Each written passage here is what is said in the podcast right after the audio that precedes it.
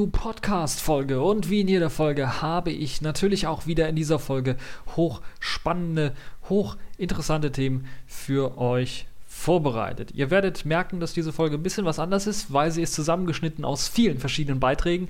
Das liegt einfach daran, weil wir viele verschiedene Beiträge haben. Und eines dieser Beitra Beiträge wird sein Fedora 17.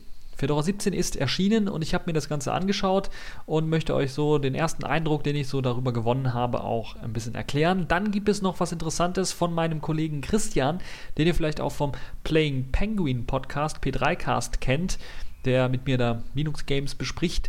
Gibt es auch ein Interview vom Linux-Tag. Der hat nämlich ein Interview geführt mit Frank Kalischek, dem Gründer von OwnCloud im Grunde genommen.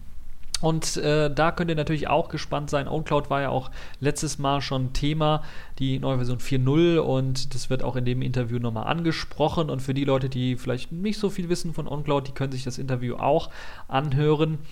Dann haben wir noch eine ganze Menge News. Zum einen ist Moonlight gestorben quasi. Chromebooks sollen den Schreibtisch erobern. Äh, das ist auch ein neuer Plan von Google und von Samsung. Und dann gibt es jetzt die brandaktuellste News. Fedora will Microsoft UEFI signierten Mini-Bootloader signieren lassen. Und wie das Ganze dann aussehen wird, das werden wir gleich noch ganz genau hören. Fangen wir aber zunächst einmal an mit Fedora 17. Fedora 17 ist also erschienen und das wurde ja auch so ein bisschen hinausgezögert, wie man es von Fedora her kennt. Also man hatte eigentlich geplant, das vor zwei Wochen, glaube ich, zu releasen und es hat sich dann so ein bisschen hinausgezögert, weil noch einige Bugs gefixt werden mussten. Aber insgesamt ist äh, das Release mit dem Codenamen Beefy Miracle ja, ganz genau. Es heißt Beefy Miracle. Tatsächlich dann äh, nach etwa, ich glaube, so drei Wochen Verspätung auch erschienen und bietet eine ganze Menge an neuen Funktionen. Es wird mitgeliefert der Kernel Linux Kernel 3.3.4, soweit ich weiß. Es gibt bereits auch, nachdem man es installiert hat, die Möglichkeit zu updaten auf einen aktuellen 3.3.7er Kernel, das habe ich gesehen. Außerdem gibt es natürlich auch die ja, neuesten Versionen der Desktops GNOME 3 in der Version 3.4.1 und KDE 4 in der Version 4.8.3. Außerdem gibt es natürlich auch wieder Varianten in ähm, E oder XFCE jeweils mit den aktuellen Desktop-Versionen, wobei ich mir bei XFCE nicht sicher bin, ob da noch nicht Version 4.8 auf der CD zumindest zum Einsatz kommt und äh, man später dann auf 4.10 aktualisieren kann. In Sachen äh, Software für den Nutzer, das heißt äh, Anwendungsprogramme, gibt es jetzt mittlerweile auch äh, natürlich GIMP 2.8, das ist mit in den Quellen drin, man kann es herunterladen. LibreOffice ist auf Version 3.5.2.1 geupdatet worden. Und dann gibt es natürlich auch für die Leute, die gerne entwickeln wollen, gibt es die, das Pre-Release von Eclipse äh, Juno bereits, das in den Paketquellen enthalten ist. Äh, GCC 4.7, das ganze System wurde auch auf GCC 4.7 kompiliert, im Gegensatz zu einigen anderen Systemen. Ähm, Ruby 1.9.3 ist mit, äh, mit an Bord und PHP in der Version 5.4 natürlich. Äh, Java und OpenJDK liegen dann auch in der Version 7 vor. Man kann das dann also auch benutzen. Ja, insgesamt Fedora, ich habe es äh, ausprobiert in der GNOME-Variante. Ich habe auch ein kleines Videochen gemacht, das werde ich euch äh, dranhängen, was so ja einen groben Überblick nochmal gibt über das, was ich jetzt hier auch erzählen werde. Äh, aber halt in Kurzform, also so 10 Minuten, etwa 10 Minuten lang, äh, werdet ihr dann in Kurzform nochmal über Fedora hm, erfahren. Insgesamt ist die Fedora Version 17 doch eine der solideren Varianten. Das heißt tatsächlich auch in Sachen äh, Abstimmung äh, und in Sachen ja, Features, die da mitgeliefert werden, ähm, ist das tatsächlich ein abgerundetes Paket. Eines der ja, größten Neuerungen für mich zumindest ist jetzt die vollständige Aktivierung von Systemd. Nun ja, fast vollständige Aktivierung. Es gibt noch ein paar Probleme, so wie ich es gelesen habe, mit SE Linux ähm, die das ein bisschen was langsam machen können, den Start. Aber wenn man SE Linux abschaltet und ein paar Dienste hier und da eventuell auch abschaltet, beziehungsweise auch ein neues Feature, ich glaube, das mit der Fedora 16 eingeführt worden ist, die Möglichkeit, dass wenn man ähm, den Linux-Kernel auf seinem System installiert hat, ganz normales Fedora-System, dass man das init-rd, das Initialisierungssystem, was normalerweise in einem gepackten ähm, Verzeichnis im Boot-Ordner dann liegt, das kann man einfach deaktivieren beziehungsweise man kann einfach versuchen, mal zu booten ohne dieses init-AD. Das sollte unterstützt werden und das könnte dann, weil nichts mehr ausgepackt werden muss, dann noch ein bisschen mehr Speed rausholen. So gibt es schon erste Berichte darüber, dass halt mit diesem neuen aktivierten oder vollständig aktivierten Systemd, also alle alten sysv-init-Skripte wurden umgestellt auf Systemd, dass man da tatsächlich Startzeiten auf SSDs von ja, drei Sekunden hinkriegt und das ist schon eine gewaltige Leistung. Und ähm, also es macht auf jeden Fall Spaß. Man braucht anscheinend kein Standby mehr, weil man innerhalb von drei Sekunden halt booten kann. Und das muss ich ganz ehrlich sagen, das macht sich deutlich bemerkbar. Selbst auf einem Single-Core. Prozessor habe ich deutliche Geschwindigkeitszuwachse bekommen. Äh, ihr kennt ja meinen alten PC, wo ich äh, die vorherigen, also mein alter Studio-PC, äh, Studio-PC, womit ich dann vorher die Folgen aufgenommen habe damit, äh, da hatte ich ja immer bemängelt, dass das Fedora ein bisschen auch mit Systemd was langsam bootet. Das hat sich verdoppelt, die Startgeschwindigkeit. Also das ist doch ein deutlicher Anstieg jetzt durch eben diese neuen Skripte, die jetzt äh, vollständig auf Systemd beruhen. Dann gibt es natürlich bei Fedora 17 auch unter der Haube ein paar interessante Neuerungen, die allerdings äh, ja oberhalb nicht so sehr auffallen. Und das ist halt vielleicht auch eines der ja, äh, guten Funktionen, worüber sich äh, Fedora 17 jetzt gegen seine Vorgänger 16 und 15 so ein bisschen abhebt, ist, dass die neuen Funktionen nicht spürbar bemerkbar sind. Ähm, sondern das System sehr rund läuft, sehr flott läuft und sehr stabil läuft. Und dass man das äh, nicht das Gefühl hat, dass hier viel geändert wurde, obwohl unter der Haube ja ähm, die Bin-Verzeichnisse alle vereinheitlicht worden sind. Das ist also slash user bin quasi das neue globale Verzeichnis für alle Applikationen, für alle Binärdateien auf dem System ist. Also was vorher in bin oder in slash sbin lag, das ist jetzt nach slash userbin ähm, rübergewandert und auch das, was in slash user sbin lag, ist jetzt auch darüber gewandert und es gibt halt nur noch Verlinkungen eben auf diese alten Verzeichnisse, die halt dann auf diese Programme verweisen, die jetzt in slash userbin liegen. Das Ganze ist natürlich unter der Haube passiert, das heißt, der Nutzer wird davon nichts bemerken im Idealfall und das ist halt das Positive daran, dass halt die Programme alle, ähm, die ich zumindest getestet habe, ordentlich laufen und keine Probleme gemacht haben. Meistens ist ja diese Abgrenzung zwischen slash bin, slash äh, userbin oder slash sbin meistens so, dass äh, Programme dann ähm, Administrationsrechte irgendwie benötigen oder auf der Konsole meistens dann benutzt werden.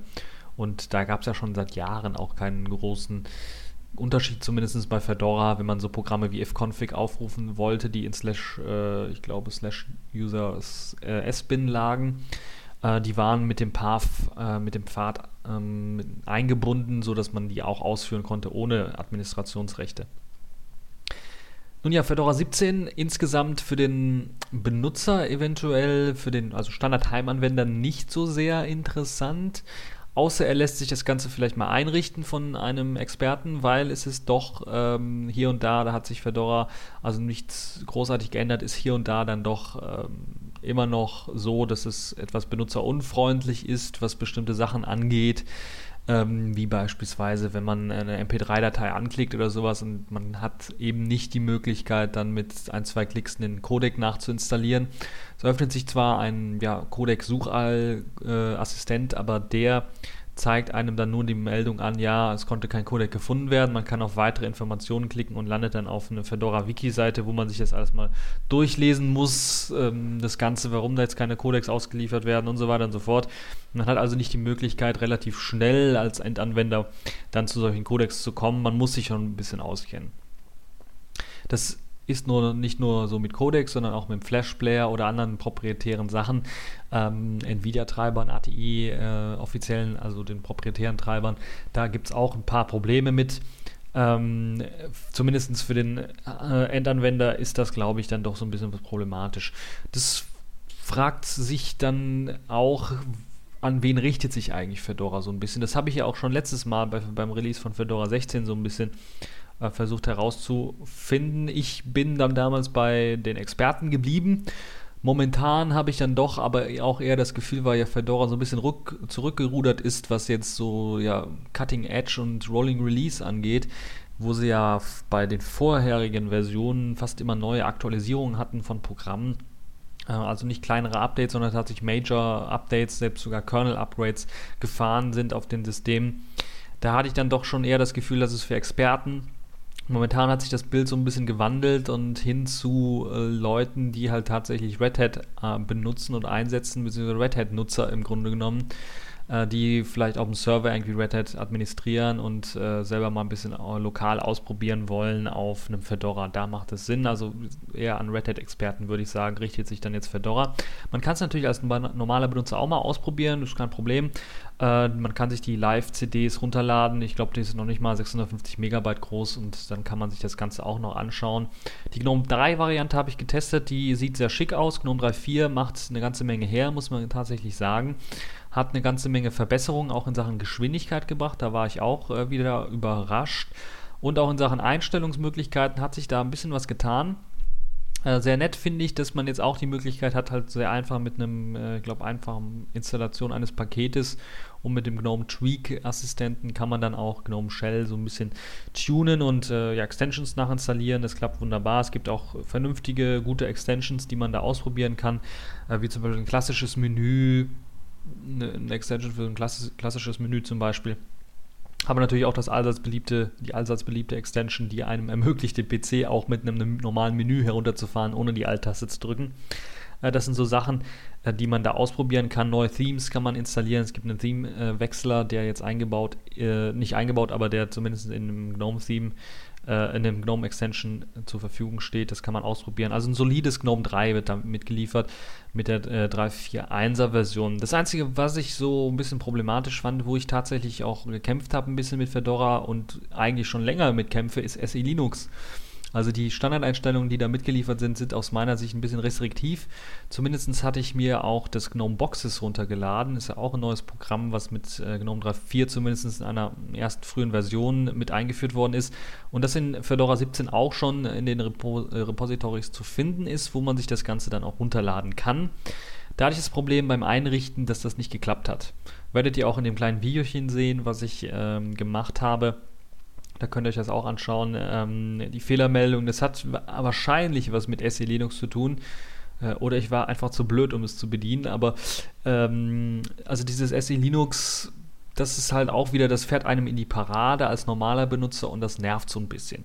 Andere Kleinigkeiten, die halt auch immer noch ein bisschen was nerven, eventuell ist, äh, dass im Firefox zwar immer noch angeboten wird, ja, hier wurde irgendein Plugin, äh, wird ähm, gebraucht. Wenn man aber draufklickt, dann kriegt man halt auch keins angeboten. Also ist halt auch, da fragt man sich, ja, kann man das dann nicht deaktivieren, wenn es halt irgendwie nicht funktioniert.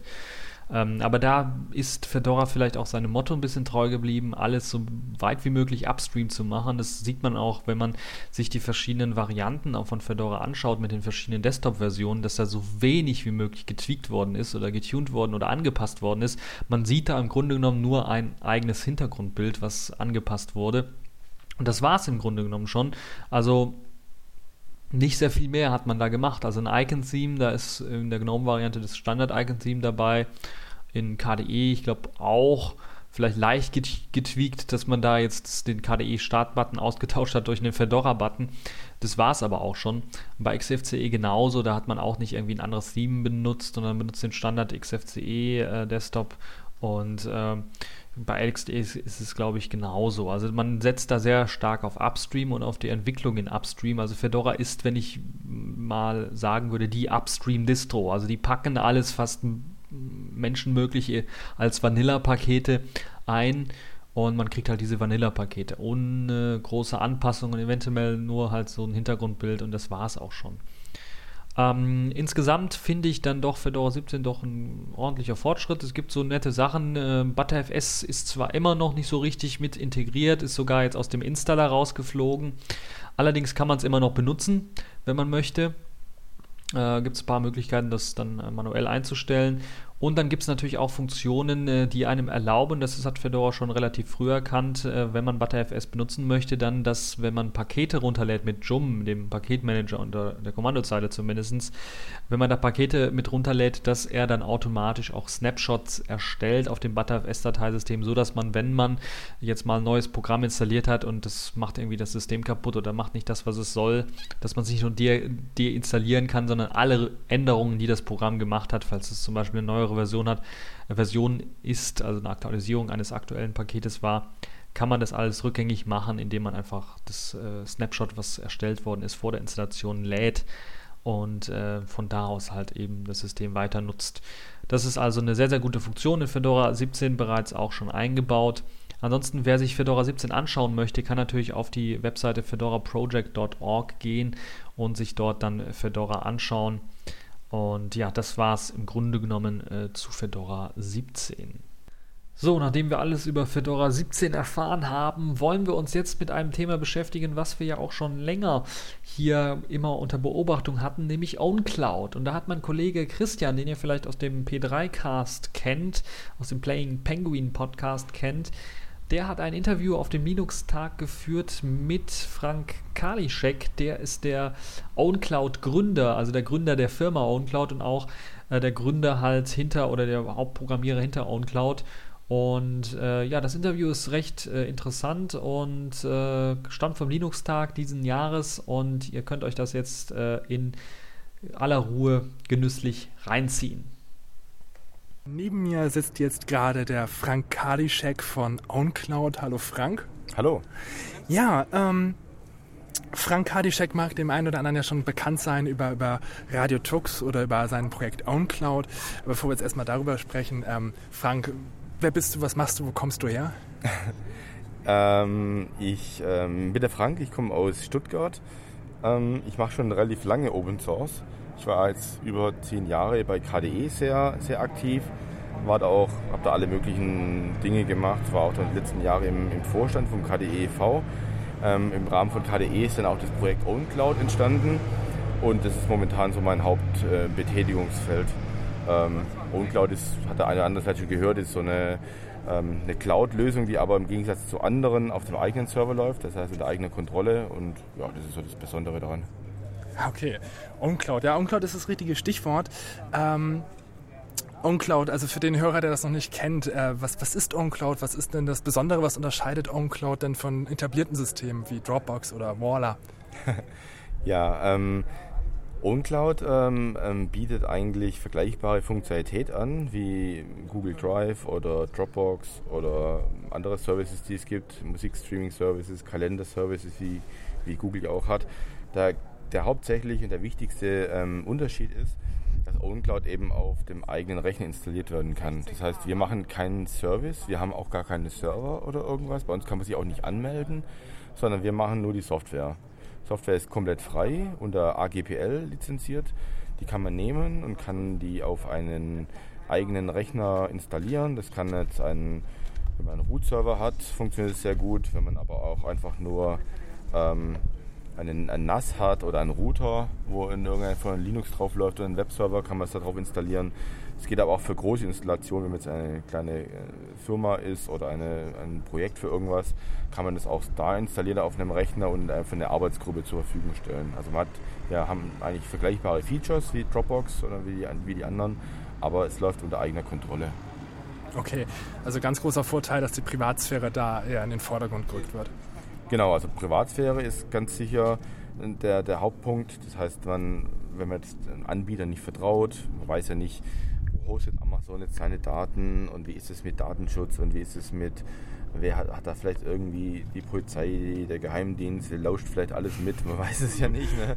Das ist ja immer so die spannende Frage und da kann man, wenn das eben auf einem eigenen Rechner läuft, natürlich dann ein bisschen ja, sicherer sein. Aber es ist ja nicht nicht nur der Datenschutz, sondern es ist zum Beispiel auch ein Kostenvorteil. Wenn man jetzt sehr viele Daten hat, wenn man jetzt auf seine ganze Musik, seine Filme, seine kompletten Fotos von überall zugreifen möchte, dann sind es ja wirklich viele, viele Gigabyte. Also bei mir wären das, weiß ich gar nicht, wahrscheinlich ein Terabyte an Daten. Wenn ich dieses alles bei Google hochladen würde oder bei Dropbox, wäre das ja unbezahlbar.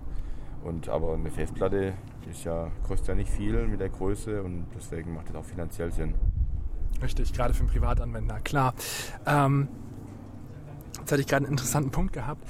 Ähm, mm, okay, ähm, Uncloud, ähm, hast du denn schon, also ich, ich weiß zum Beispiel, also ich benutze es ja selber jetzt seit einiger Zeit, bin von Dropbox auf Uncloud umgestiegen. Jetzt ist gerade aktuell die 04er rausgekommen. 4, 4, 4, 4 0. 4, 4, 0. genau, 4.0. Oh, kleiner Zahlendreher. Ähm, okay, was sind da so die neuen Features? Also hast du da was? Ja. Ähm, also bei Uncloud 4 haben wir einige Dinge verbessert. Wir haben äh, ähm, Versionierung von Dateien eingeführt. Das heißt, wenn man ähm, eine Datei in seine OwnCloud speichert, dann wird automatisch immer eine neue Version erzeugt. Und man kann, wenn man jetzt aus Versehen zum Beispiel Daten gelöscht hat und dann merkt man das zu spät, oh, jetzt habe ich hier aus meinem Spreadsheet oder aus meinem irgendwie was rausgelöscht und habe es schon gespeichert, das war schon gestern, dann kann ich eben einfach auf die Datei klicken und sagen, zeig mir mal die alten Versionen an und kann einen Rollback machen auf eine, auf eine alte Version. Das ist eine, eine neue Funktion. Dann äh, haben wir ähm, Verschlüsselung der Daten auf dem Server. Ähm, da muss man allerdings ganz klar dazu sagen, was, was das genau soll. Also Verschlüsselung ist ja leider ein sehr komplexes Thema. immer, muss man immer wissen, für welchen Use Case eigentlich welche Art von Verschlüsselung geeignet ist. Und ähm, die serverseitige Verschlüsselung, ähm, die wir machen, die hilft, ähm, wenn man jetzt ähm, seine Daten zum Beispiel auf irgendeinem externen Storage, auf einem FTP-Server oder auf Amazon S3 vielleicht sogar oder auf irgendeinem Samba-Server abgelegt hat und es in OwnCloud reingemountet hat, aber ähm, dem, dem, dem Speicher-Admin sozusagen ist nicht vertraut. Also ich habe jetzt benutzt jetzt zum Beispiel ähm, Google Drive als Backend für OwnCloud, das funktioniert ja auch oh. seit der neuesten Version und ähm, dann, weil da bekomme ich ja Speicher geschenkt, das ist ja eine tolle Sache. Aber natürlich sollen Google meine Daten nicht kennen. Deswegen kann ich da eine Verschlüsselung aktivieren und dann ähm, liegen eben die Passwörter und die Keys eben nur auf dem OwnCloud-Server, beziehungsweise das Passwort dann gar nicht natürlich, das gebe ich ja immer neu ein, logischerweise, aber dann der, der Verschlüsselungskey ähm, und auf dem, auf dem Storage, also bei Google jetzt bei diesem Beispiel oder auf einem FTP-Server oder wie auch immer, da liegen wirklich nur Blowfish äh, verschlüsselter Datenmüll quasi und die kommen an die Daten nicht ran. Okay, das war jetzt gerade meine nächste Frage, welche Verschlüsselungstechnik da zum Einsatz kommt. Ja. Ähm, das ist eine interessante Sache. Also jetzt gerade, wenn du sagst, in der 4.0er äh, kannst du Google Drive quasi als, als Speicherbackend einbinden. Ähm, wie ist die Installation so für den, für den Endverbraucher? Lässt sich das also als Otto Normalo vonstatten machen? Weil ich erinnere mich damals, dass ich glaube, die erste 0, also die 1.0er, also die erste Version, das war ein wenig schwierig.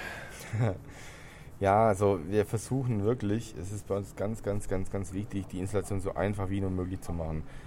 Ich will jetzt trotzdem nicht behaupten, dass es wirklich jetzt jeder kann, weil ich meine, ein bisschen muss man sich dann doch auskennen mit, mit Computern, wie so ein Internet funktioniert. Ähm, was wir allerdings machen ist, man kann OwnCloud nehmen und einfach in einen Webspace reinlegen, in irgendeinen Webserver und wenn da PHP supported ist, dann müsste es eigentlich sofort automatisch funktionieren. Also wenn wir zum Beispiel auch keine, wenn keine Datenbank da ist, egal, können wir on the fly automatisch eine SQLite-Datenbank erzeugen. Und da versuchen wir sehr, das Ganze so sehr einfach zu machen. Es gibt ja auch Pakete für die üblichen Linux-Distributionen. Ähm, man kann auch sogar eine, eine fertige Appliance runterladen, eine Virtual Maschine, wo das schon schon drin ist. Und wenn man sich auch mit diesem ganzen, mit diesem ganzen ähm, Hosting-Server-Kram nicht beschäftigen möchte, gibt es auch einige Internet-Provider, ähm, wo auch schon ähm, Uncloud-Hosting anbieten.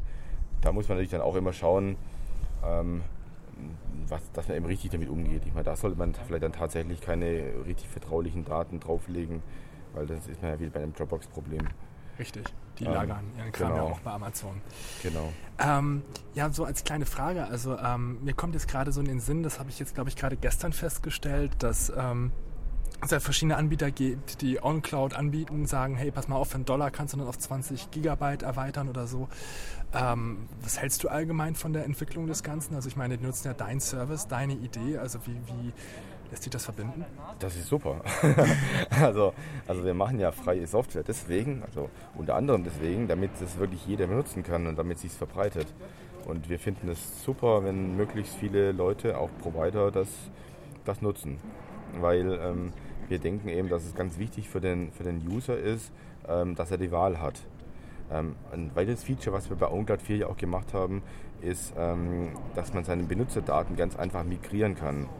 Also die Idee ist, dass man, jetzt findet man vielleicht OwnCloud spannend, vielleicht nachdem man den Podcast gehört hat und lädt sich das mal runter und macht das mal auf die lokale äh, Linux-Büchse drauf, spielt ein bisschen mit rum und denkt, oh, das ist ja eigentlich ganz nett, benutzt es vielleicht so ein bisschen.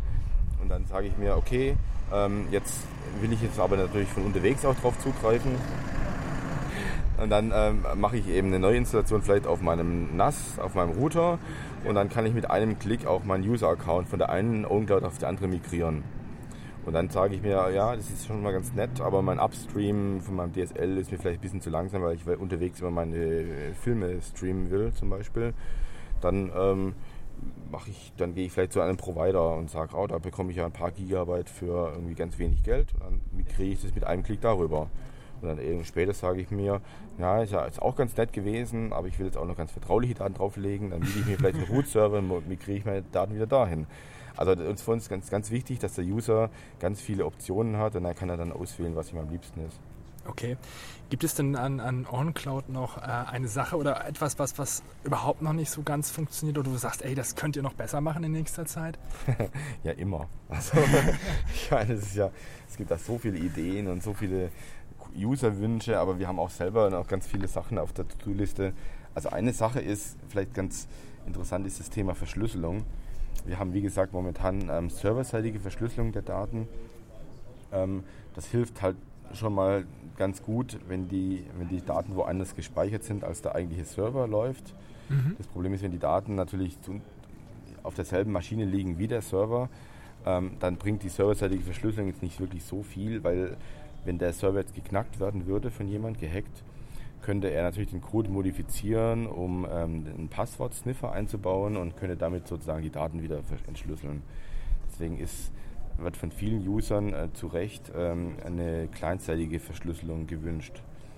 Die hat natürlich wieder andere Nachteile, also zum Beispiel funktioniert dann das Webinterface nicht mehr ohne weiteres und ich muss mich damit beschäftigen, dass ähm, mein Key auf all meine, Geräte, auf meine Geräte kommt und da auch, ähm, wenn, dann, wenn vielleicht ein Telefon abhanden kommt, dass man den Key wieder zurückziehen kann. Also das ist auch nicht ganz so einfach, aber wir möchten auf jeden Fall an der Verschlüsselung, da möchten wir noch ganz viel tun in der nächsten Version.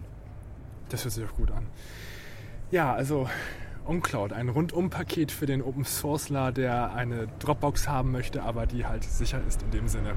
Coole Sache. Frank, hast du noch was, was, was du noch sagen möchtest? Ja, also ähm, wir, wir sind ein Community-Projekt.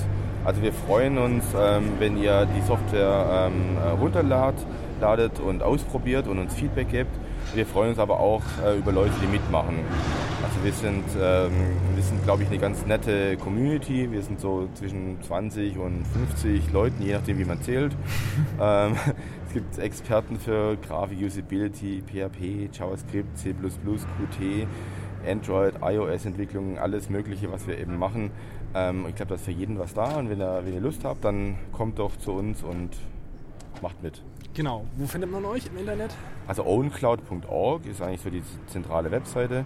Wir haben, der Code selbst ist auf gitorious.org slash owncloud gehostet. Wir haben noch forum.owncloud.org als zentrales Forum, Mailinglisten, IRC-Channels, also aber geht einfach auf owncloud.org und da findet man alles.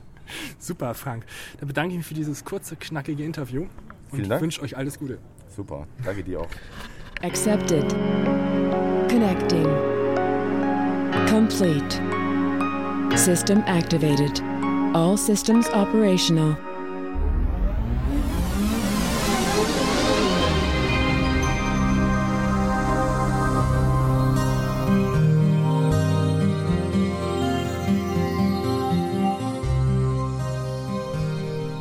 Kommen wir nun zu den News in dieser Woche. Es gab natürlich auch eine ganze Menge, Menge über Technik in dieser Woche.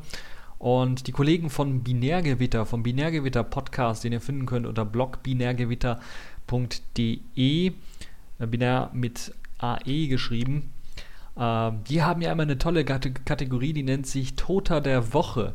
Und das passt quasi wie die Faust aufs Auge, wenn es um Moonlight geht, nämlich Moonlight ist tot. Der freie Nachbau von Silverlight, den es ja unter anderem für Linux gab. Moonlight ist tatsächlich jetzt gestorben.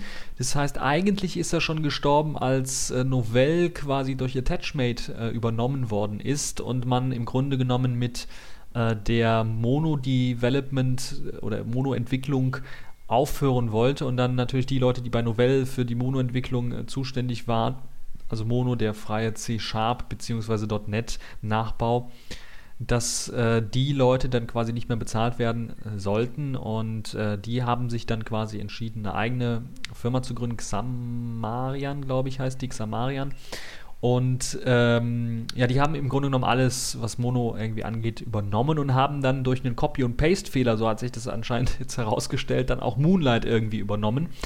Und eigentlich ist Moonlight äh, wurde eigentlich seit, dem, seit der Übernahme von eben Attachmate ähm, nicht mehr weiterentwickelt und ist im Grunde genommen jetzt auch offiziell für tot erklärt worden. Also Moonlight wird nicht mehr weiterentwickelt. Moonlight, also die freie Silverlight-Variante, hat sich auch nicht so richtig durchsetzen können. Ich kann mich nur erinnern, es gab einmal ein Riesen-Feature, wo dann auch Moonlight gefeatured worden ist, dass das mit unterstützt wird, mit äh, getragen wird. Das war bei der Einführungsrede, glaube ich, von äh, Präsident Obama aus den USA die wurde ja im Internet auch gestreamt per Silverlight und da hat man dann tatsächlich gesagt, okay, und auch gefeatured offiziell, ich glaube auch von Seiten äh, Microsofts dann, dass man diese Rede dann auch mit dem Moonlight-Plugin unter Linux zum Beispiel sich anschauen kann. Das ist so das einzige Mal, wo ich so Moonlight so tatsächlich auch äh, gesehen habe, dass es auch funktioniert hat, weil das ist ja eines der größten Mankos von Moonlight gewesen, dass es halt ja recht wenig Sachen gab, die dann tatsächlich funktioniert haben. Die meisten äh, Webseiten, die eben auf Silverlight gesetzt haben, die tatsächlich Applikationen in Silverlight geschrieben haben, haben natürlich auch äh, sicherlich bedingt dadurch, dass sie von Microsoft ein bisschen gesponsert worden sind, immer die neueste Silverlight-Version ähm, quasi benutzt, beziehungsweise auch immer darauf programmiert, dass es eben auf der neuesten Version vernünftig läuft und dass eben die neuen Features der neuen Version dann auch vernünftig laufen. Und das hat man bei Moonlight eben äh, dann nicht verkauft verkraften können, weil Moonlight immer so ein, zwei Versionen hinterherhing, was jetzt die Kompatibilität zu Silverlight angeht oder anging. Das ist halt immer noch so der Fall. Moonlight, glaube ich, äh, unterstützt gerade mal Silverlight 4 oder sowas und bei Microsoft sind wir schon bei Silverlight 5 oder sowas angekommen. Ähm, und das ist halt so das Problem, was Moonlight auch die ganze Zeit hatte. Ein anderes Problem waren Videos, die sollten ja auch mit Silverlight so abgespielt werden. Werden ja teilweise auch noch, wenn man sich an äh, Amazon Law Film, also dem äh, der Videothek von Amazon im Internet so ein bisschen erinnert, die sind ja von Flash auf Silverlight tatsächlich umgestiegen. Und der Hauptgrund deswegen war ja, weil man oder weil die Musikindustrie oder die Filmindustrie es haben wollte, dass man tatsächlich DRM benutzt in diesen Streaming-Portalen. Portalen. Und DRM in Streaming-Portalen geht halt relativ einfach mit eben Silverlight, weil das ja quasi mit eindiktiert worden ist von der ähm, äh, ja, von der Content-Mafia wollte ich schon fast sagen, also von der Filmindustrie wurde es schon mit eindiktiert, als Microsoft Silverlight produziert hat, dass eben DRM-Sachen auch mit eingebaut werden sollen.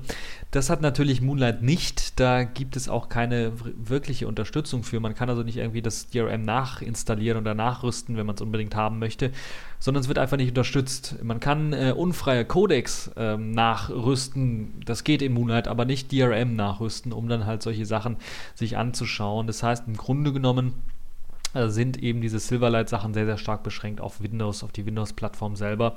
Und das zeigt ja auch so ein bisschen, dass der Erfolg von Amazons Love-Film jetzt nach dem Silverlight-Umstieg doch so ein bisschen zurückgegangen ist und dass äh, weniger Leute das Ganze nutzen und auch nutzen wollen, weil sie eventuell vielleicht auf dem Tablet das Ganze sich mal so einen Film anschauen möchten ähm, und äh, nicht oder vielleicht auf Mac und, und nicht auf einem Windows-PC extra dann äh, Silverlight installieren möchte. Selbst Windows-Leute wollen Silverlight nicht haben und selbst Microsoft behandelt ja Silverlight eher stiefmütterlich. Ich könnte mir auch vorstellen, dass Silverlight jetzt der nächste Tote der Woche sein könnte Wobei man natürlich sagen muss, dass Microsoft natürlich auch mit der Filmindustrie ein paar Verträge hat, sodass das spätestens dann äh, 2021 der Fall sein wird, dass dann halt äh, auch Silverlight komplett sterben wird, weil Microsoft selber verwendet es jetzt nicht mehr für die Entwicklung äh, des Desktops oder für Desktop-Applikationen, wie es ursprünglich angedacht war, ähm, sondern hat es halt nur noch auf einigen Webseiten. Das wird halt nur noch von Third Parties benutzt, so richtig. Microsoft selber benutzt es ja auch kaum. Ähm, und Microsoft ist ja jetzt auch mit Windows 8 den Weg gegangen, eher Metro-Applikationen zu schreiben und auf HTML und CSS und sowas zu setzen, anstatt auf eine extra Plattform, die sich jetzt Silverlight schimpft. Und Silverlight ist also auch quasi tot, wird nur noch von der Filmindustrie halt äh, aufrecht äh, gehalten, solange bis halt eine Alternative mit DRM zur Verfügung steht. So würde ich mal behaupten. Das ist also das eine. Moonlight ist also jetzt tot und Silverlight wird wohl bald äh, folgen. Dann gibt es was ganz, ganz Neues von Google. Die haben nämlich jetzt die sogenannte Chromebox vorgestellt, beziehungsweise auch ein neues Chromebook, das anscheinend von Samsung auch wieder hergestellt wird. Und diese neue Hardware wird ausgestattet auch mit der neuen Software, dem neuen Chrome OS, das ja auch mit dieser ja, neuen Oberfläche daherkommt, die schon eher an einem Betriebssystem erinnert. Mit einer Leiste unten, die so ein wenig aussieht wie die Windows 7 äh, Leiste, Taskleiste, wo man zwischen Programmen hin und her schalten kann, wo man die Möglichkeit hat, tatsächlich Programme auch anzupinnen, einem ja, Vollbildmenü, das so ein bisschen erinnert an vielleicht einen iOS-Startbildschirm, ähm, wo man viel, viele verschiedene Programme liegen hat oder auch äh, an einen Android-App. Äh, äh, App-Menü oder sowas, an das Android-App-Menü, wo man dann viele Applikationen ablegen kann. Applikationen, die man ablegen kann, sind natürlich alles äh, Programme, die im Grunde genommen im Webbrowser laufen. Es gibt Angry Birds zum Beispiel, dass man sich runterladen kann dort und das läuft dann im Webbrowser ab. Es gibt ein paar andere Programme, es gibt natürlich auch Google Docs und sowas alles, was dann auch als Applikation dort angezeigt wird, aber im Grunde genommen im Webbrowser abläuft. Es gibt aber auch einen ja, rudimentären Dateimanager, der zwar auch im Webbrowser abläuft, der einem aber zumindest ermöglicht, dann mal seine Dateien auf der Festplatte oder auf einem USB-Stick in einer vernünftigen Darstellung zu sehen und womit man dann auch mit dem Klick oder mit dem Doppelklick dann ähm, die Dateien auch aufrufen kann, Videodateien, Bilddateien und sowas und die dann vielleicht auch auf die Festplatte oder in die Cloud mit hinein kopieren kann oder können kann. Auf jeden Fall hat man da auch die Möglichkeit dann, und das ist halt das Konzept von dem Chrome OS, alle Sachen möglich, äh, möglichst in der Cloud zu speichern. Das heißt, äh, jetzt gibt es ja auch mit Google äh, Sky, äh, mit, ich sag schon SkyDrive, mit Google Drive natürlich, gibt es auch die Möglichkeit, äh, dann auch ja, Dateien, ganz normale Dateien auf, bei Google zu speichern direkt und das ist dann auch mit eingebaut in diesem neuen OS und man kann sich das Ganze mal anschauen, das sieht recht interessant aus. Die Chromebooks waren ja schon bekannt äh, dafür, dass man die halt ja, ähnlich wie ein Netbook benutzen kann. Die sollen natürlich jetzt ein bisschen was besser ausgestattet äh, sein, mit einem äh, besseren Prozessor daherkommen. Man redet davon, dass es jetzt ein Celeron äh, B840 sein soll, ein Dual-Core-Prozessor Prozessor mit 1,9 GHz, der zumindest schon eine Intel HD 3000 Grafik mit an Bord haben soll, braucht er auch, weil es ja auch Compositing-Effekte gibt auf diesem neuen ähm, Google Chrome Desktop. Ansonsten gibt es noch eine neue Box, die rauskommen soll, eine Chrome Box, die soll mit einem Core i5 ausgerüstet sein, soll 4 GB ähm, RAM haben und soll auch mit diesem 1, äh, soll auch mit 1,9 GHz getaktet sein und es soll eventuell auch eine Celeron-Variante davon geben. Äh, erinnert so ein bisschen an so einen Mac Mini, würde ich mal sagen. Also in dem Formfaktor kann man sich dann so vorstellen. Ein richtig kleines, äh, sagen wir mal, CD-ROM großes oder DVD-ROM großes, ähm, große Box. Man kann keine DVDs oder CD-ROMs einlegen. Das ist nicht eingebaut, aber man hat die Möglichkeit halt per USB halt externen Speicher anzuschließen. Ähm, und das ist halt äh, im Grunde genommen alles. Ein Einschaltknopf und zwei USB-Anschlüsse, das war es im Grunde genommen schon. Und natürlich VGA-Monitorausgang oder HDMI-Monitorausgang und so weiter und so fort. Das ist da sicherlich auch mit an Bord. Also die Hardware ist nicht, sagen wir mal, nicht spektakulär Interessanter ist dann halt die Kombination aus Hardware und Software in dem Fall und die Abstimmung, dass das dann vernünftig laufen soll. Äh, da bin ich echt mal gespannt, wie sich das Ganze dann verkaufen wird. Ob Leute es tatsächlich einsetzen werden, weil es jetzt so eher einem Desktop-System so ein bisschen ähnelt und erinnert daran, aber trotzdem halte ich es immer noch äh, die Applikation so ein bisschen für, sagen wir mal, fragwürdig ähm, alles halt online laufen zu lassen. Da muss jeder selber entscheiden, ob er das tatsächlich äh, machen möchte oder auch nicht. Dann ist auch interessant äh, bei den Geräten, die dann auch versehentlich verschickt worden sind. Denn so ist man der ganzen äh, Sache erstmal auf die Schliche gekommen, denn es, es, war halt so, dass halt diese Geräte, diese Chromebox im Grunde genommen versehentlich einmal schon verschickt worden ist. Äh, hat man dann das Ganze auseinandergenommen und auch gesehen, dass neben Bluetooth dann auch so Sachen äh, sind, äh, wie zum Beispiel ähm, ein Gigabit Ethernet-Anschluss ist mit dabei, WLAN, ABGN natürlich ist mit dabei Insgesamt gibt es sechs USB 2.0 Anschlüsse auf der Rückseite, DVI-Ausgang äh, und zwei Display-Ports. Bluetooth ist mit an Bord und als Festplatte wird im Grunde genommen eine SSD mit 16 GB ausgeliefert.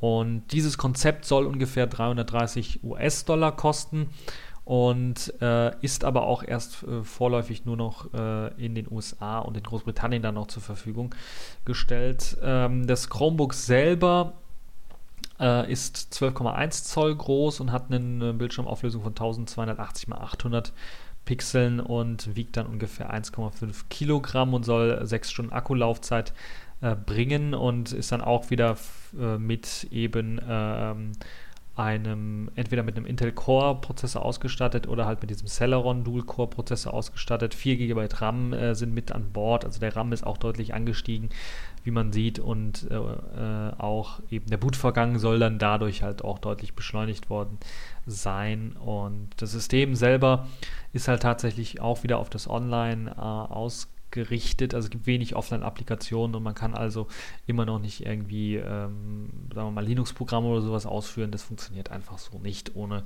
große Änderungen. Also insgesamt bin ich dann doch eher der Meinung, ja, es könnte sich eventuell etwas durch die bessere Hardware etwas besser durchsetzen, eventuell im Markt, wenn die Preise doch so im Netbook-Bereich bleiben, dann ist die Hardware, Preis-Leistung äh, doch schon deutlich besser als das, was man vorher ausgeliefert hat. Und ansonsten, was, die, was das Durchsetzen von diesen Sachen geht, da könnte ich mir vorstellen, dass eventuell sich sowas durchsetzt, vielleicht in Internetcafés, wo man dann halt relativ einfach einen, sagen wir mal, einen Kiosk-Modus einstellen kann, wo man einfach nur einen Gastaccount hat und sich dann Sachen anschauen kann im Internet. Das ist ja nicht viel mehr als sowas. Und äh, für alles andere braucht man übrigens, um Applikationen nachzuinstallieren, braucht man ähm, meistens zumindest, sagen wir mal, über 90 Prozent braucht man auf jeden Fall einen Account. Das heißt, man muss dann bei Google auch angemeldet sein, sonst kann man die Applikation gar nicht nutzen. Und insgesamt also würde ich sagen, ja, in Sachen Hardware hat man aufgeholt, in Sachen Software hat man aufgeholt, solides Update, wo die ganze Reise hingehen wird, werden wir mal sehen. Aber ist auf jeden Fall jetzt zumindest so, wenn ich das äh, so richtig sehe, auch mit dieser Version, ähm, es wird attraktiver. Das muss ich ganz ehrlich zugeben. Es wird tatsächlich attraktiver, weil halt immer mehr Sachen tatsächlich auch im Internet passieren und ins Internet ausgelagert werden. Und äh, man immer weniger Probleme damit hat, dass man diese Sachen ins Internet auslagert. Und wenn man dann überlegt, dass so Sachen wie Dropbox oder halt Google Drive dann tatsächlich zur Allgemeinheit mittlerweile äh, rübergeschwappt sind, dass man immer häufiger sich selber auch erwischt, dass man solche auch ja, Daten, die man eigentlich vorher immer auf der Festplatte hatte, dann auch vielleicht mal auf äh, eine Online-Festplatte zieht dass man das dann auch eventuell dann mit äh, so einem Chrome OS machen könnte und dass man sich eventuell nicht dran stört, dass man halt äh, Daten hat, die mh, hm, bei Google gespeichert werden. Auf jeden Fall eine sehr, sehr interessante Sache. Ich werde natürlich den Artikel verlinken. Da gibt es ein nettes Video, was die Chrome OS-Version nochmal ein bisschen erklärt und das dann auch hübsche Bilder zeigt und natürlich auch ein kleines Videochen zeigt zu dem neuen Chromebook und der Chromebox von Samsung. Auf jeden Fall hochinteressant, wie ich das finde, und äh, bin mal gespannt, wie sich das dann in Zukunft weiterentwickeln wird. Äh, ob das Ganze dann auch ähm, ja, in Zukunft dann äh, sich noch weiter und noch breiter durchsetzen wird. Ich muss ganz ehrlich zugeben, so ein Chromebook habe ich sehr selten jetzt gesehen bisher bei Leuten. Ähm, und äh, vielleicht so eine Chromebox könnte ich vielleicht häufiger sehen bei einigen Leuten, die tatsächlich nur den Computer haben wollen, um halt im Internet zu surfen, E-Mails zu checken und nicht sonst irgendwie, oder vielleicht ein paar Bilder anzuschauen und nicht sonst irgendwie großartige Dinge zu machen. Google Chromebox also hochinteressant, könnt ihr euch auch anschauen, werde ich verlinken. Dann gibt es natürlich noch ein weiteres hochinteressantes Thema, wo wir ja auch ganz zu Anfang bei Fedora mal waren. Fedora will jetzt den äh, mit Hilfe von Microsoft einen Microsoft signierten Bootloader benutzen, um eben Linux booten zu können, um zumindest Fedora booten zu können, so heißt das Ganze. Und wie das Ganze funktionieren soll, das hat ähm, Fedora auch selber beschrieben. Das sieht halt so aus, dass ein kleiner minimaler Bootloader, der von Microsoft signiert werden soll, und der für nichts anderes zuständig ist, als den eigentlichen Bootloader, in dem Fall zum Beispiel Group 2, zu laden. Der soll halt eben äh, benutzt werden, um halt eben ein Fedora oder ein, ein anderes Betriebssystem, anderes Linux-System zu booten und das halt mit Hilfe von einigen Einschränkungen, die es allerdings dann gibt, weil eben dieser minimale Bootloader von Microsoft erstmal signiert werden soll für diese Hardware, also die Signatur von Microsoft soll im Grunde genommen verwendet werden, ähm, muss natürlich dann auch der Group 2 Loader ein bisschen was eingeschränkt werden. Er muss dann auch die Signatur überprüfen und er muss natürlich auch ein bisschen eingeschränkt werden dadurch, dass er dann zum Beispiel sagt, okay, Kernel-Parameter oder Boot-Parameter dürfen jetzt nicht eingegeben werden und der Kernel selber muss auch signiert werden für diese Hardware. Sage ich dazu nur.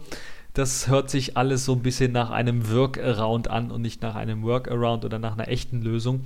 Es ist zumindest eine Lösung, das muss man äh, dann doch deutlich zugeben, aber äh, dass man, es könnt ihr euch natürlich dann vorstellen, was das heißen würde. Das würde dann heißen, wenn man einen eigenen Kernel-Treiber installieren möchte, Bestes Beispiel proprietäre Treiber. Da müssen entweder die Distributionshersteller hingehen, wenn sie eigene Pakete erstellen mit diesen proprietären Treibern. Ubuntu macht das zum Beispiel, Debian macht das. Fedora meines Wissens nach nicht. Und müssten dann in ihren Skripts die Möglichkeit lassen, dass wenn dieser Treiber installiert, also kompiliert worden ist gegen diesen Kernel, dass er dann sich selber auch mit der Hardware signiert ist natürlich ein riesengroßer Schritt, der da gemacht werden muss. Da kann eine ganze Menge schieflaufen. Das müssten dann halt die Paketbetreuer machen, dass das funktioniert. Ähm, dass es immer funktioniert und ich kann mir da schon vorstellen, dass es da enorme Probleme geben wird. Die andere Möglichkeit, und das wird es wahrscheinlich bei Fedora dann auch der Fall sein, außer man, äh, außer die APM äh, Fusion Leute, die dann auch, glaube ich, Nvidia und FGRX Pakete packen, bauen das genauso aus müssten dann bei einer manuellen Installation oder wenn man zum Beispiel man manuell eine neue Version vom Nvidia Binär-Blob-Treiber installieren möchte, dann muss man dann manuell eine Signatur durchführen des äh, Treibers, also den selber signieren im Grunde genommen. Und das ist halt dann ah, Pain in the ass, würde ich mal sagen. Wenn man jetzt schon Treiber signieren muss selber auf der Hardware, damit man sie auf der Hardware überhaupt nutzen kann. Ähm, der Umgang mit Modulen muss natürlich dann auch ähm, angepasst werden. Wenn man also eigene andere Kernel-Module irgendwie einbinden möchte, muss, müssen die natürlich auch signiert sein. Das heißt, da muss halt auch eben das Team selber um die Distribution auch noch eine ganze Menge arbeiten, selbst bei Open Source Treibern. Und das ist halt das, was so ein bisschen ja, nervt. Und dann ist halt das Selbstsignieren dran bei eben diesen proprietären Treiberkram oder eigenen Treibern, die man mal so einfach so ja, einfach mal kompiliert hat, weil man sie braucht oder so. Und äh, das ist halt alles sehr, sehr nervig, sehr, sehr blöd gemacht. Und ob das eine wirkliche Lösung ist, ist zumindest einer der ersten Lösungsansätze, die funktionieren könnten, weil halt eben äh, von Microsoft ein signierter kleiner Bootloader verwendet wird. Da muss man natürlich dann äh, sich die Frage stellen, wie bringt man Microsoft dazu, so einen kleinen Bootloader zu machen, der signiert ist durch Microsoft selber. Äh, und das ist halt die große Frage, ob das dann tatsächlich funktionieren wird und funktionieren kann.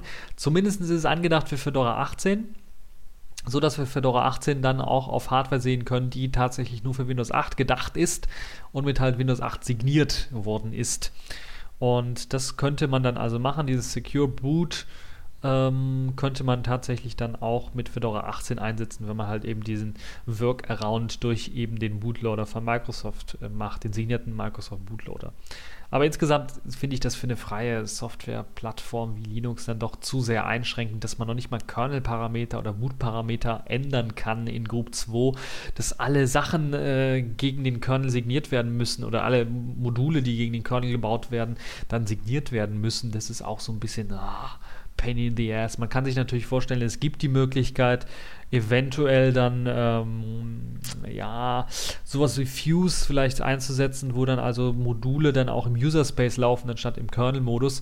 Aber Fuse, das wissen wir alle, das ist halt also für Dateisysteme, die halt nicht im Kernel laufen, sondern im User-Modus laufen. Das ist alles ein bisschen langsam und die Entwicklung ist so ein bisschen, zumindest finde ich so ein bisschen etwas langsam und äh, das jetzt für Grafikkartentreiber oder Soundkartentreiber zu benutzen, das kann ich mir schlecht vorstellen, dass das innerhalb eines Jahres tatsächlich vernünftig umsetzbar ist.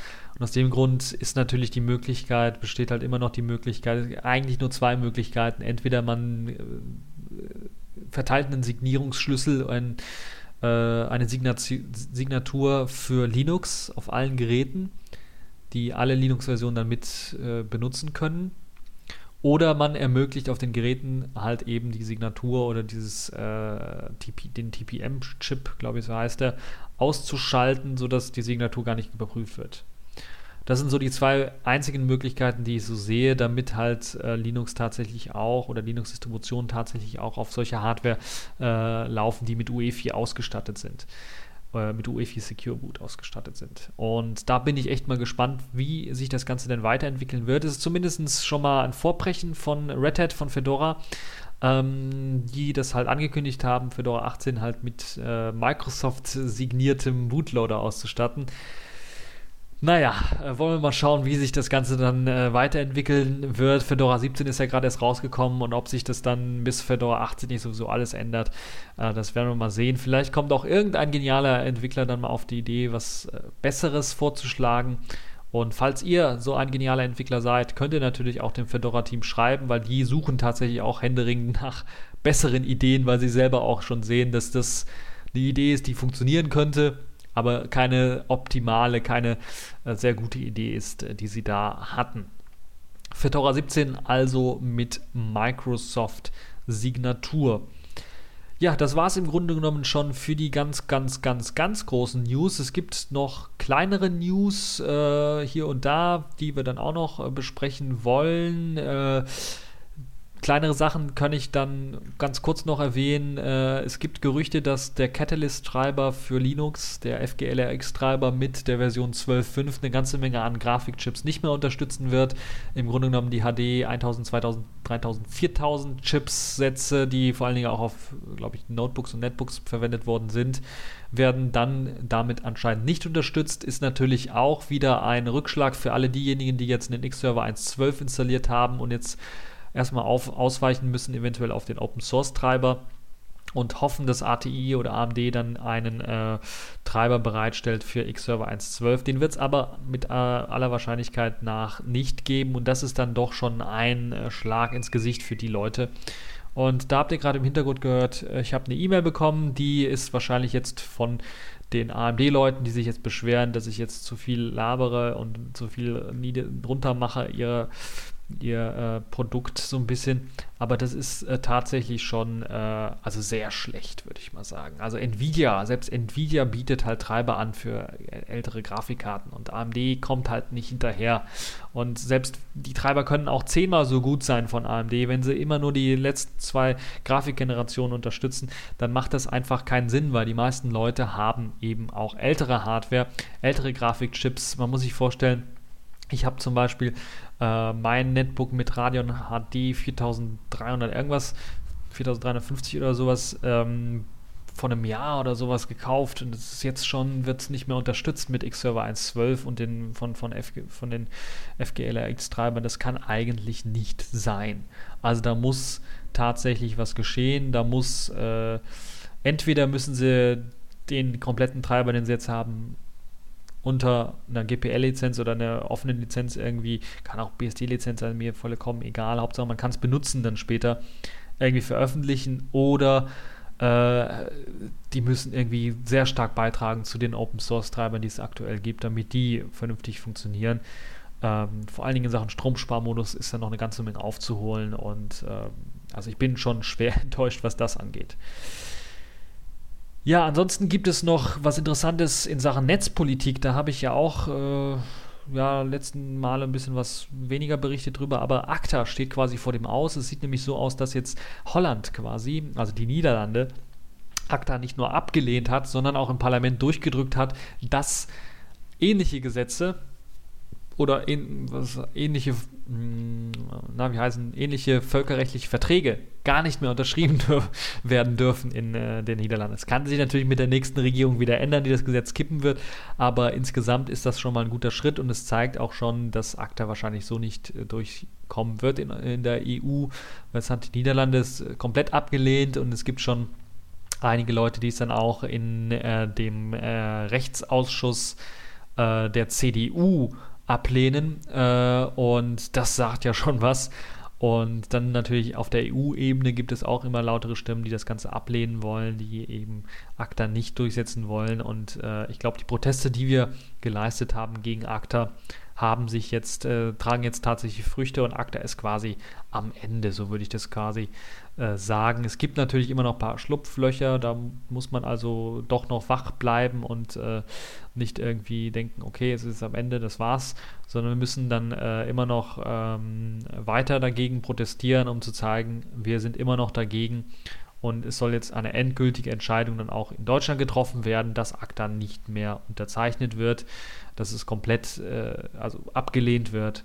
Das muss jetzt tatsächlich dann auch klar werden. Es gibt, glaube ich, sogar eine Demo noch am 9. Juni in Berlin zumindest und noch weiteren 27 Städten in Deutschland äh, gegen ACTA. Da könnt ihr natürlich auch nochmal äh, schauen, äh, wo ihr demonstrieren könnt, falls ihr demonstrieren wollt am, ähm, im, äh, am 9.6. halt in den verschiedenen Städten eine ACTA-Demo, eine Anti-ACTA-Demo.